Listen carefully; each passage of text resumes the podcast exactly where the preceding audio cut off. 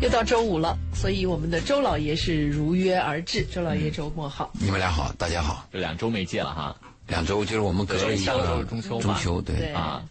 然后今天在开麦之前，贝贝跟一鸣都分别抓着周老爷，滔滔不绝的 聊了一些感受，但是所有的这些感受都跟我们生活有关系。对，对。在节目当中跟大家讲到的那些部分有着非常紧密的联系。对。呃，我们在之前，呃，包括在上一期节目，也一直在努力尝试跟大家继续那个宏大的、不容易的话题，叫做如何 hold 住对的人。有难度的生活，有难度的这种呃话题，就是如何 hold 住对的人。对在今天做节目之前，我还想跟大家聊一点家常事儿，就是谈谈啊，你们要去做体检要健康，因为我的舅舅啊，就是在上个礼拜去世了。嗯，他呢是从小我印象很深的，嗯，性格比较强，嗯，比较主观，比较倔。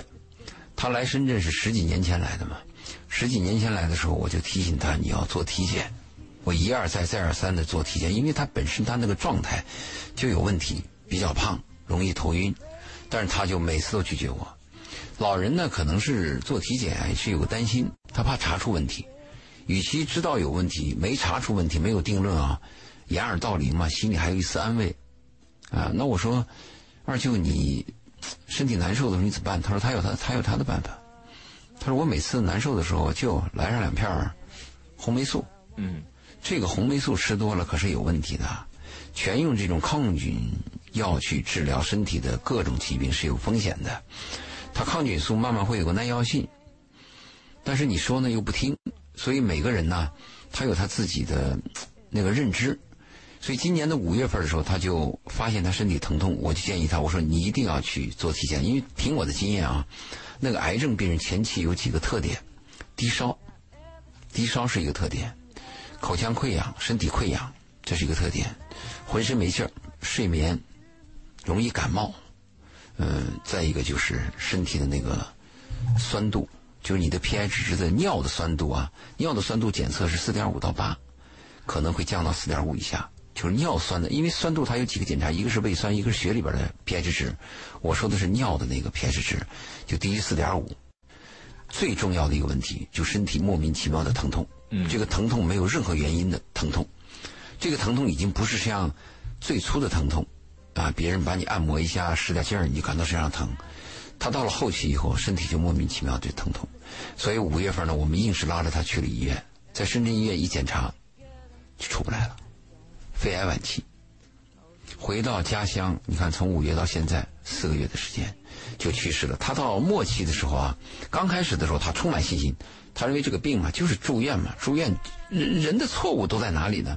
只要我住院就能好，只要我吃药就见效，这是一个特别错误的概念。你住院就说明你有问题严重了，你吃药就说明你自己本身的身体的抗体啊免疫力是无效了，你要依赖外援，依赖外援就等于你自己没救了嘛。所以我们有些人，老人、年轻人啊，这个误区一定要注意，要去做体检。他发现这个问题以后，回到呃老家，还认为他充满着希望，但是化疗以后，他就发现身体很弱，最后到了什么地步？就喝一口水都会吐出来。在末期的大概十几天的时候，他就拒绝吃药，也拒绝打针了。他说我治不好了，他知道了。他到死那一天也没有提癌症，我们这个晚辈也没有提这这俩字儿。所以这个事情呢，是上个上个礼拜嘛，就是嗯火化了。所以我就还是提醒我们听节目的朋友啊，你看我们关心的是生活嘛，生活当中除了情感节目以外，肉体健康是非常重要。我们追求两个健康，一个是你的灵魂健康，灵魂健康我们在谈这个男女关系；一个是呢，就是你的肉体健康。肉体健康在我们的节目之前就医生在谈，但是他大大部分医生谈的是病理方面的问题。但是我建议大家要注注注意健康。假设我二舅这个体检能听我的话，十几年前就听我的话，那会是个另外一个结果，对吗？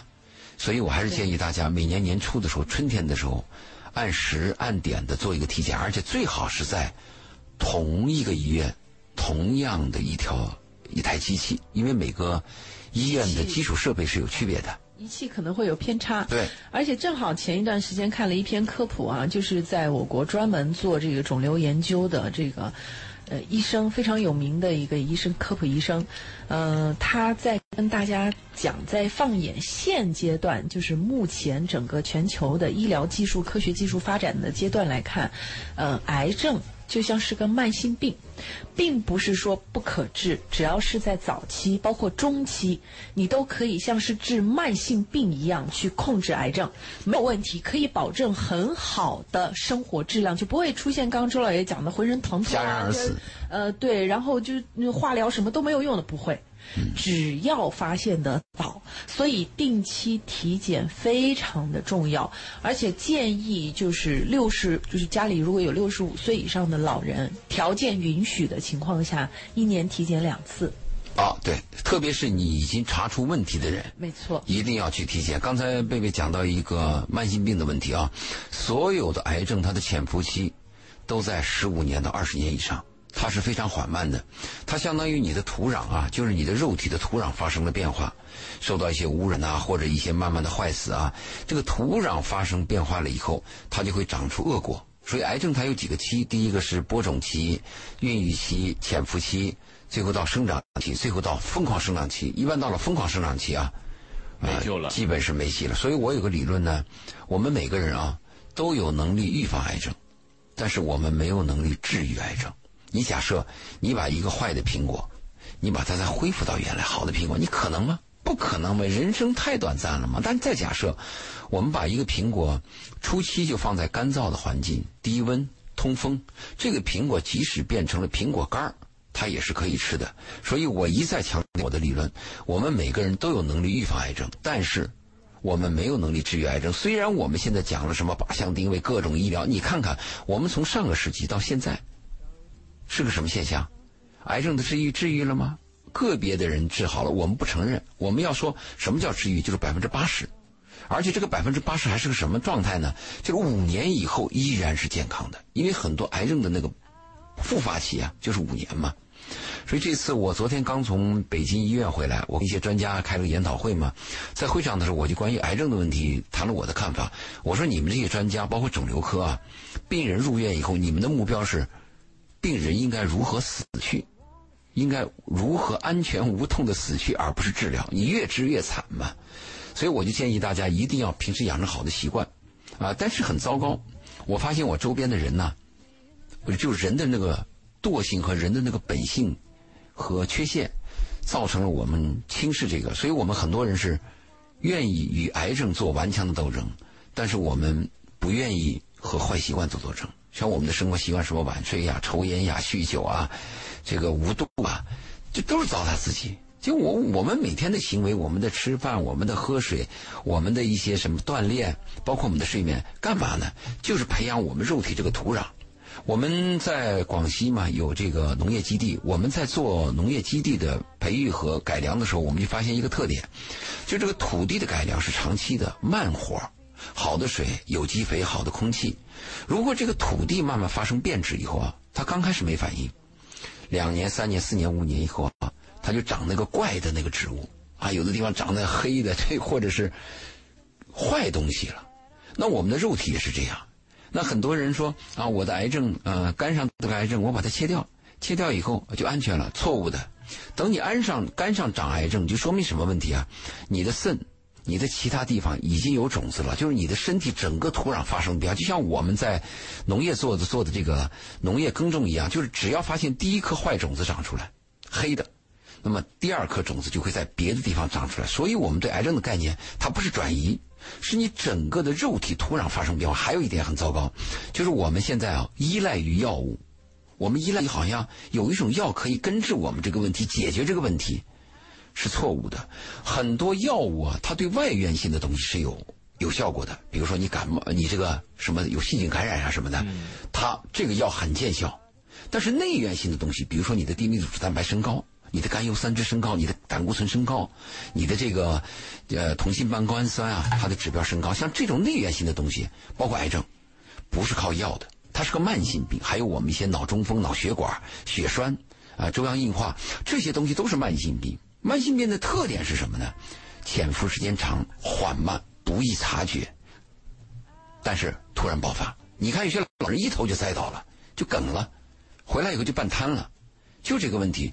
所以我呢，其实我做的节目，我是做两个节目，一个是讲大健康，一个是讲情感节目。但是我们在电台这个周五晚上很珍贵，所以我们就把这个时间用在了做做我们的呃情感节目。对，但是我要顺便给大家提一下，建议大家一定要严格体检，不要怕，不要怕麻烦，一定要去。啊，这是我开场跟大家啰嗦几句。一年做一次还是很有必要的，很有必要。而且我建议怎么样做体检呢？你到这家医院最好做一个全面的，全面的第一次花钱会多一些。但是呢，你做完了以后你收缩，哎，你发现哦，我的甲状腺结节有几，呃，我甲状腺有几个结节，哦，我的这个颈动脉的壁厚有点高，啊，我的这个甘油三酯有点问题，啊，我的尿酸啊或者我的这个血肌酐有点高。你把这些指标保留下来，那些好的呢，第二年可以就。甚至可以不查，嗯，你就把有问题的收缩，这样你不就省钱了吗？然后再过三年，你再做一个全面的。我们一定要监测自己，是就像我们做那个车的保养一样嘛？为什么我们要轻视自己？为什么我们我们要有痛苦的那种末日呢？我们完全可以避免的嘛，避免问题效率高，损失小；解决问题损失大啊，没效率。嗯，所以我就一再强调，我们这么强调，这么苦口婆心的说到底，就是我爱我们的听众。嗯。是吗？但是你愿意不愿意是你的事儿了。对，也希望大家自己爱自己，爱自己要自爱。嗯，好，那我们就来谈一谈爱别人的事儿吧。对，我我们接着谈我们的正题啊，我们的正题就是这一段一直谈的是如何 hold 住对的人。我们说的对的人，嗯，不论是怎么对，是因为你跟他谈恋爱对，还是结婚对，还是某种需要对，那是认为你们俩合适啊。我们的前提这样子，如何 hold 得住呢？就是讲我们关系已经确立，彼此有相对了解以后，怎么样保持。这个关系，因为我们往往比较轻视，我们在关系波动的时候，哎，这就非常谨慎，对，非常谨慎，看别人的眼色啊，打听别人的爱好，对，投其所好。那一旦确定了以后，老子是你的了，你是我的了，那就就完蛋了，就走向末日。实际上，这个是个错误的做法。我一再建议大家在初期的时候应该无所谓，但是一旦找到你对的人的时候，要加倍的珍惜。嗯，每句话啊，每个眼神都要保持，而且要长期的爱着对方，珍惜对方。因为这个大千世界啊，冥冥之中，你能碰到一个你愿意爱他啊，你就是你本能的喜欢他、爱他，而且他还能接受你的爱。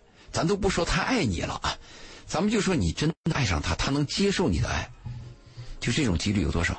嗯，去算算吧，对吧？你现在拉一个女人的手。你拉她的手拉到半年以后，你还愿意拉她，这种几率有多少？所以我们一定要珍惜。我们讲到这个珍惜的时候呢，嗯，我们反复谈到一个熟悉人以后，我们谈到不是一个沟通吗？就是沟通，沟通很重要，交流很重要。嗯，沟通交流的基础是什么？是说话。我在我的咨询节目当中发现有很多的男人不会说话，很多的女人不说不会说话，包括我自己接触的这么一辈子接触的女朋友，我发现女人很傻，她不会说话，就本来是件好事情，她就把那个话说着说就跟你说歪了，说了你那个气不打一处来，所以我们表达方式语言，这个语言是非常非常。我举个例子啊，我有个哥们儿，他那天过生日，他老婆就说：“哎，今天是你的生日啊。”呃，我给你做顿饭吧。那男人就很感激，很感激，说那谢谢，好啊。呃，女人就问说你想吃什么？这男人说你看着办吧。哎，不不不，女人说一定要听你的，今天是你的生日啊，你说吃什么咱就吃什么。后来男人说那我喜欢吃羊肉馅饺子。这女人想好，那我去给你买，去买，把羊肉馅买回来了，就在那把羊肉买回来就那剁馅儿，巴拉巴拉把它在那剁。这个女人是不吃羊肉的，剁了剁了就发牢骚，吃啥不行吗？非要吃个羊肉馅儿，你也是真是。这话就被男人听到了，这男人听了就难受啊。你想，你问我要吃啥，嗯，我说吃啥都可以，你还说非要听我的，那我就是喜欢吃羊肉。那我过生日提了个要求，你自己就去买了，买回来以后你剁肉剁烦了，你就说那么一句话，就这一句话。把整个的一个生日搅黄了。嗯，贝贝，你能想象这个这个状态啊。太能理解了，这样不会说话的人，不管男生女生都有啊。我正好今天看了一个公号，呃，讲到这个有很多女人在抱怨，比如说在这个呃刚生完孩子的时候，那可能因为剖腹产伤口疼，男的不能理解。哎呀，你都躺半个月了，你矫情个啥呀？哦完蛋，啊再见。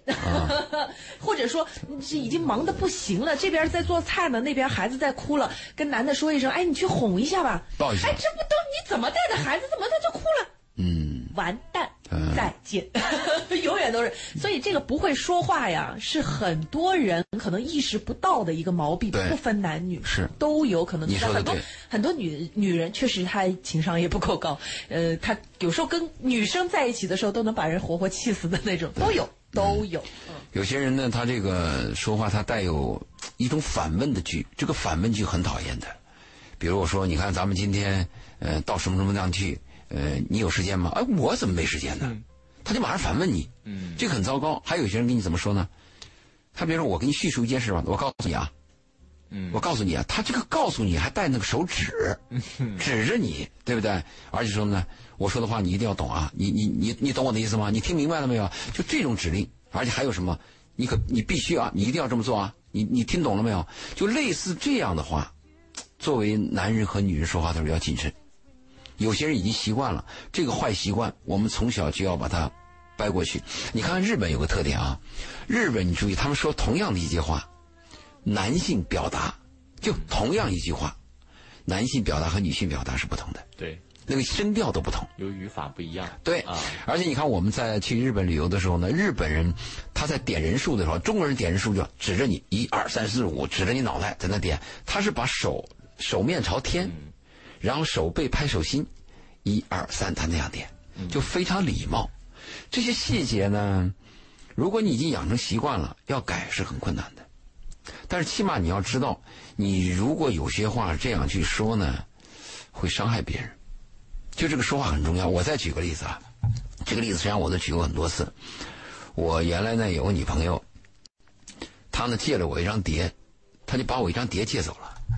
那你说你借走了吧，你得给我还嘛？说好一个礼拜还，没有。我说下个礼拜呢，下个礼拜又说还，又没有。嗯。到第三个礼拜我就急，他反过来说了你一句：“啊，不就一张碟吗？”你看这个非常糟糕，不就一张碟吗？那是他的认知。他不知道这张碟在我的心中的价值，和我我为什么需要这张碟，所以这种强加的东西，这种谈话和这种相处的方式啊非常糟糕。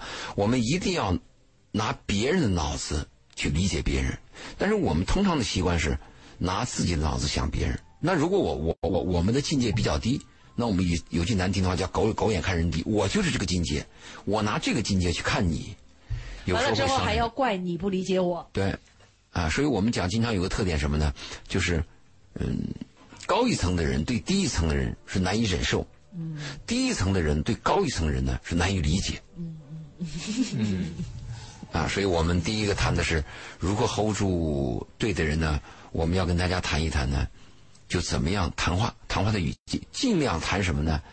谈一些建设性的意见，啊，呃，你看这样办好不好？嗯，呃，我们今天晚上如果去吃饭呢，你有什么想法？啊，孩子明天去你家，你有时间吗？啊，今年春节我我要家里有点事儿，我是希望你能到我爸妈家里去，可以吗？就带带这样的话去谈，养成好的习惯。嗯，啊，还有一个我们就是讲的话，还有一句话这样讲，就是说软话办硬事儿。嗯，啊，你比如说男人跟女人讲说，今天晚上我们我们今天晚上去什么什么地方啊？你这个可不可以去？嗯，那女人不想去，你不想去就有两种表达了，一种就是要去也可以呃不，对那你是比较柔和的啊，对，要嗯去也可以，加个条件，说什么什么什么什么啊 对会更好，或者说这样会会不会有一些困难？对吧？那有的女女人就说你去你的，我不喜欢你那帮哥们儿。嗯我们要说软话办阴事儿。哎，我确实想去，但是今天晚上呢，工作没做完，孩子你看看，就是我们要学会这种语言方式。你看啊，同样的一件事儿，你让张三去说，哎，你的吸收度可能就是百分之八十；嗯，你让李四去谈，可能你有抵触，这个吸收度就下降了。这个聪明的话，确实这个话都是聪明人说的，真的是不聪明的人是不会这么说话的。对，而且还有个问题什么呢？就明明你说出来的话是聪明的话，对方听不懂。嗯啊，也有。你说哎呀，要去也可以，只是其实意思就是不想去嘛。对方说没问题，去吧。多么的令人绝望。对啊，开个玩笑啊，开个玩笑，这是聪明人的对话啊，必须得俩我我是想两个人如果相爱的话，有一个最重要的东西，不论你做什么决定，一定要考虑对方的感受，是千万不敢就单独靠自己的感受就把这个事给定下来了。嗯，你定下来以后呢，也许刚好是对方非常反感的。对什么是爱啊？爱的最基础就是要考虑对方的感受，是的这是非常重要的。嗯，对，好，这其实也是一种能力哈，你需要去修养、教养啊，这是非常重要的。需要时间，给自己一点点时间，然后一点点的来改变。你要听今天听了咱们的节目，第二天你就变了个人似的，这也不可能。但是今天听了之后，您心里面会有一些感触，有一些想法，有一些想要尝试的，可以开始对行动起来啊！好，今天是周五，我们请到的周老爷在节目当中跟大家聊聊情感生活的话题，同时呢，也有我们的呃微信公众平台还有热线，对可以，跟大八八三家互动。幺零八九八啊，哎如果你有这个啊情感生活上的一些想跟我们沟通的问题呀、沟通的一些内容啊，您可以拨打我们的电话八八三幺零八九八呢，周老爷也会在节目当中跟您直接对话啊，给您一些建议。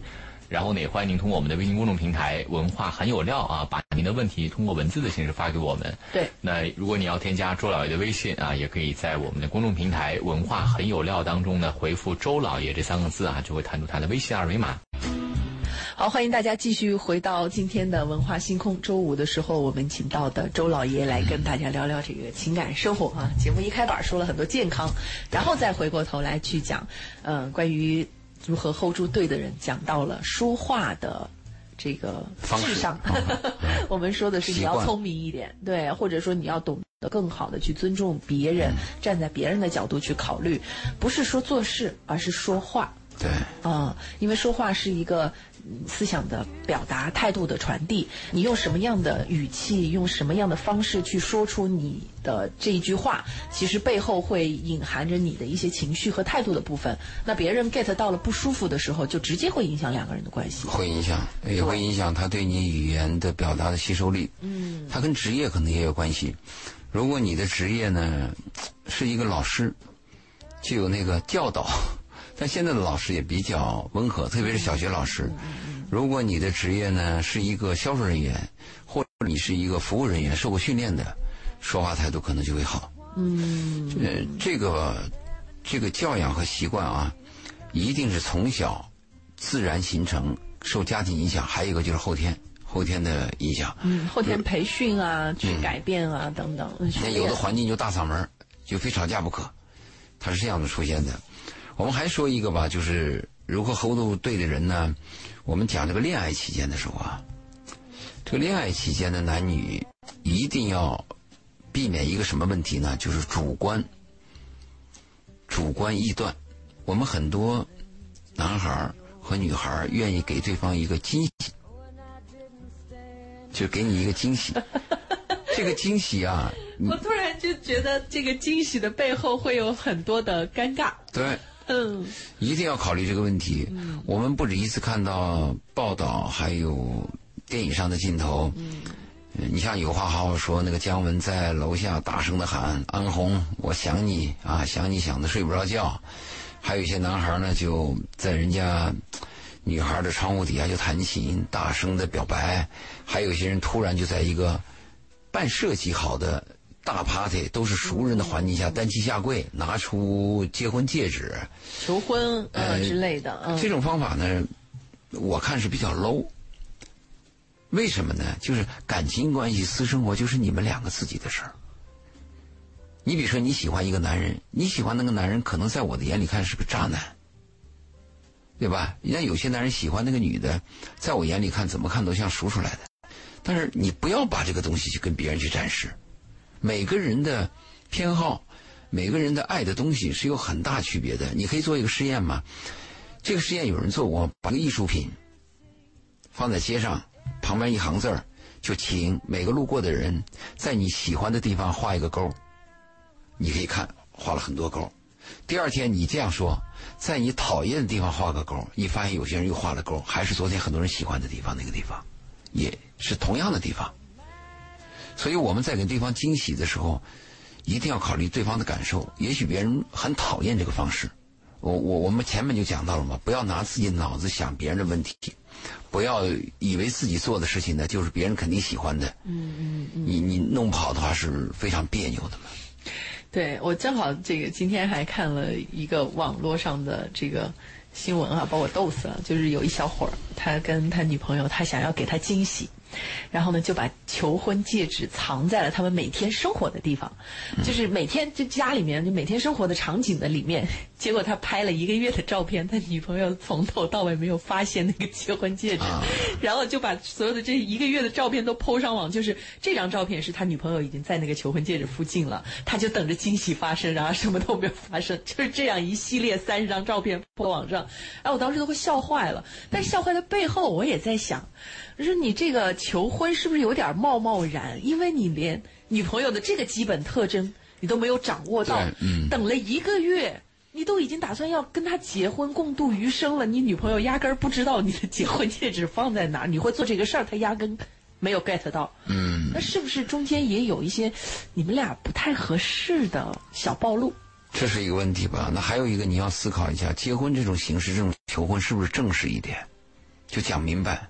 该约对方，该说，该有什么意识的话，还是应该有一个形式。嗯，有时候我们说形式不重要，在于内容；我们说形式不重要，在于内容，是形式表达之后，关键在于内容。嗯，而不是说形式就无所谓。你像我们有时候婚礼上的一个形式，呃，男人握着女人的手，女人的手说“我爱你”，我会终身怎么怎么样。女人握着男人手，爱度爱度，无论你生什么病，你衰老，你失败，我都会跟着你。这种这种宣誓啊。最后对你心里边会有一定的作用，特别是的作用。特别是当你想离婚的时候，你想起这个情景，有时候算了吧。嗯。所以我们讲这个年轻人的时候要注意这个问题。另外，在谈恋爱期间，你找到一个对的人的时候，我们说你 hold 住的时候，还有一个问题你要注意，就你确认他是对的人了以后，你的后期，后期还是要持续的发现。我们希望一个女人做一个聪明的女人，不是个小聪明的女人。小聪明的女人和我们说的聪明女人是有区别的。小聪明人大部分都小心眼儿、自私自利啊，玩点小心眼儿。但是我们希望一个女人是聪明的，她能发现问题。为什么我们说我们希望一个女人是聪明的、发现问题呢？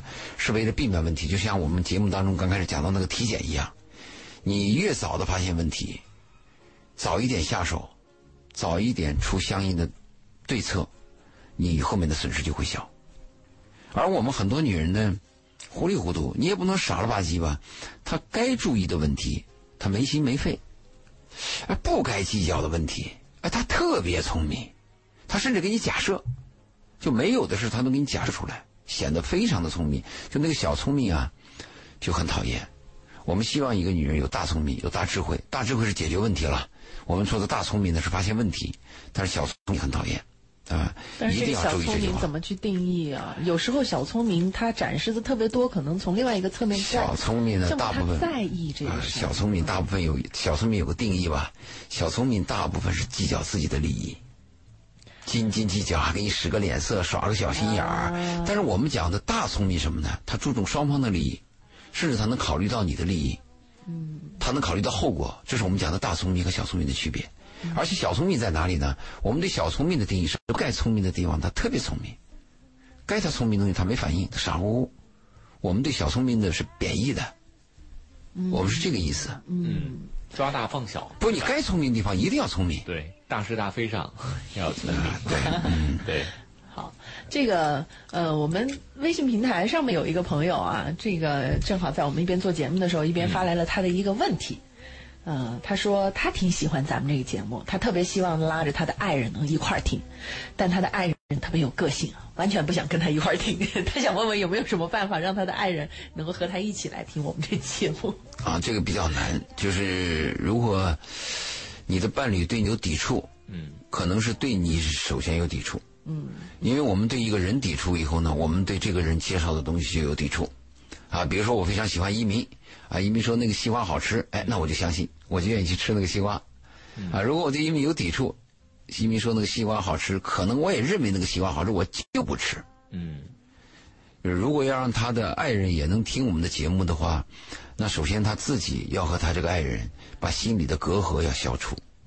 嗯你把你和你爱人心里这个隔阂消除了以后，你的建议呢，你的爱才能够有效到达。对，那我们的建议就这样。但是 这个话说起来是一句话，看着很简单，但是你要把一个嗯隔阂消除是很难的，特别是结了婚以后，如果两个人心中有隔阂，这个隔阂比恋爱的隔阂还麻烦，因为结婚时间长嘛，有很多的忍耐性嘛。恋爱的时候不行不行可以拉倒嘛，婚姻有很多被迫的成分嘛，那这个隔阂就比较深。所以在有隔阂的情况下，我们尽量避免强迫对方做事情，而是要顺着对方做事情。你不听，不爱听，好，你不爱听我也听。就我就讲要顺着他啊，但是你听听我们的节目还是有帮助的。其实有点小小建议嘛，比如说你这个点儿，特意这个点儿拉着他开车一起出门，哎打开收音扫到这个频道对吧？从技术上解决这个问题没没有说特意听，但是听听他觉得没准儿挺有道理的，对不对？啊，对，星期五，你说晚上九点钟了，我们能不能出去游游车河？是，啊，你来开，嗯，那你刚好打到这个频段，对，嗯，这个就用技术性的解决方法解决这个问题也行。嗯都属于条条大路通罗马啊，看你方便做哪一条。但是我觉得周老爷说到的那个点呢，你可能还是得放在心上，因为从隔阂对，因为从现实的角度，这个可能性不小。啊，嗯，因为你想啊，你们都在一起生活那么久了，除非是你们两个人确实在兴趣爱好上面截然不同，不然正常情况下他不会出现如此强烈，不管你怎么劝说，对他都不同意的这个这个。一般情况下，大概出现的更。就正常的时候，大概出现的更大的概率是我喜欢歌手 A，他喜欢歌手 B，我们 get 不到彼此的点，这个很正常，这个没有问题。但是如果说我真的很喜欢这个歌手，哎，你就听一耳朵，不听不听，绝对不听。那这个背后就一定是有情绪了。嗯，嗯，我可以不喜欢，但是不代表我排斥你喜欢的东西。对啊，这个，所以我们还是建议这位朋友稍微留意一下这一块儿，看看你媳妇儿对你这个状态到底是怎么回事儿啊。呃，我们 我们对这个夫妻啊，因为我经常接到一些咨询嘛，我在接受咨询的时候是比较谨慎的，有的时候明显能感觉到这个男方是有问题，但是听到女方的诉说以后，我也不敢这样说，两方面原因。一方面原因呢，我会担心会有误解，就是她在表达她对她丈夫的意见的时候呢，我在听取的时候会不会有误解？如果我这个误解又给这个女方讲了，会加深她对她丈夫的误解。嗯这是我的第一个担心。第二个担心在哪里？就是每个人都有偏见，说话的时候他有漏斗效应和刻意筛选，他会把自己丈夫的恶的方面放大，把善的地方呢遮蔽。嗯那你如果在这种情况下呢，我在听的时候呢也会有漏斗效应，我就担心这两个问题，所以我在回答这个咨询的问题当中，她谈到一方的时候，我是非常谨慎。就像刚才这个我们这个女听众说，她丈夫不听我们的节目啊，有抵触，在这个问题上我们回答都是非常谨慎的。我们对于婚姻来讲，态度是求和，呃，轻易不能说散，除非是有什么家暴啊，有明显的，还有什么吸毒啊，或者是恶劣的一些恶性做法还有冷暴力，啊。家暴、冷暴力算在其中吧，因为真的是会让人灰心丧气的。冷暴力我们要分析一下。刚才其实我们在我们刚才中间休息的时候谈到冷暴力，冷暴力我们应该把它分析一下啊。这个冷暴力来源原因什么？如果这个来源的原因是你对对方伤的比较重，把对方的心伤到底了，造成这种冷暴力，那这个你要把它暖过来。就像我们在心理学讲，你说一句“我恨你”，你给对方心里造成的阴影，那么你要说十句“我爱你也不一定暖回来”。。对，我说就这个意思，它不对等。对这一个是你把对方伤得很厉害，我们讲的冷暴力吧。还有一个呢，是不是有这样情况？我建议很多人啊，呃，去做下体检。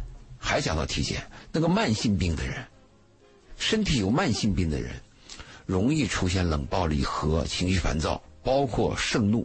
嗯很多人是把它归结归咎于教养，当然也有啊。但是我们发现有一部分有慢性病的人，比如说你的高血压，或者心心这个心脏病，还有一些人是是这个胃病疼痛，还有一些肝炎的病人，他就是烦，嗯，也会出现这个冷暴力。所以这个呢，是我们我我我们要建议不要把它全部归咎于是冷暴力。那其次呢，就是你的谈话方式啊，你的时间点啊，对不对？你有没有点眼色啊？你有些什么话在什么时候说？你会不会说到呢？所以这个冷暴力，当然当然，我们还有那种就是很讨厌的冷暴力，它就是冷暴力，他就是跟你过不去，漠不关心。啊、漠不关心。那如果是我们发现是，他对你的人不关心，对孩子不关心，是长期这种冷暴力，他就这个品行，那你就要考虑你当初为什么选择他，嗯，还是你的问题嘛。对，但但是当你发现当初你就错了的时候，赶紧结束这个错误啊，。还不能这赶紧结束，这个我还反对。我们做这个节目要负点责任。当初就错了，为什么不能及时止损呢？有没有孩子，有没孩子？对，一鸣我就关心但于孩子。如果孩子都能知道父母的感情不睦，妈妈在里面受委屈，或者爸爸在这个家庭里面受委屈，这对孩子的成长是不利的，还不如单亲家庭呢。实话讲，那你的家庭还好吗？我家庭非常好。愤怒，他就是 没有，从心理学的角度上，啊良好的亲子关系对于孩子有正面的影响，但是不好的夫妻关系对孩子的负面影响要也很更大大，也很大。他说的这个呢，贝贝说这话是站着说话不腰疼，因为他过得还行，所以他不了解这个情况。贝贝刚才做了个假设，就是我与其这样冷暴力，孩子已经知道了，还不如我单亲。这样去过没有暴力是吗？但是我们知道啊，就是两个夫妻吵架的家庭对孩子有伤害。你离开，你们俩分手以后，离婚以后，这个单亲家庭对孩子也有伤害。但伤害会小一些。你不能肯定。注意，我就说我我刚才举这个就想说你这个问题，哦就这两个伤害哪一个大哪一个小，我们不知道，因为人生啊，人生不像我们做科研实验有第二个 sample、第三个桑剖，你只有一个桑剖。你比如说，我们假设我们就是家庭这个冷暴力，我们忍受了，忍受到三年四年以后，突然她那个丈夫开窍，好看来我们时间只能到这儿时间有限了啊！谢谢周老爷如果您在线下想添加周老爷的微信，可以在“文化很有料”的公众号里回复“周老爷”这三个字，就会弹出他的微信二维码。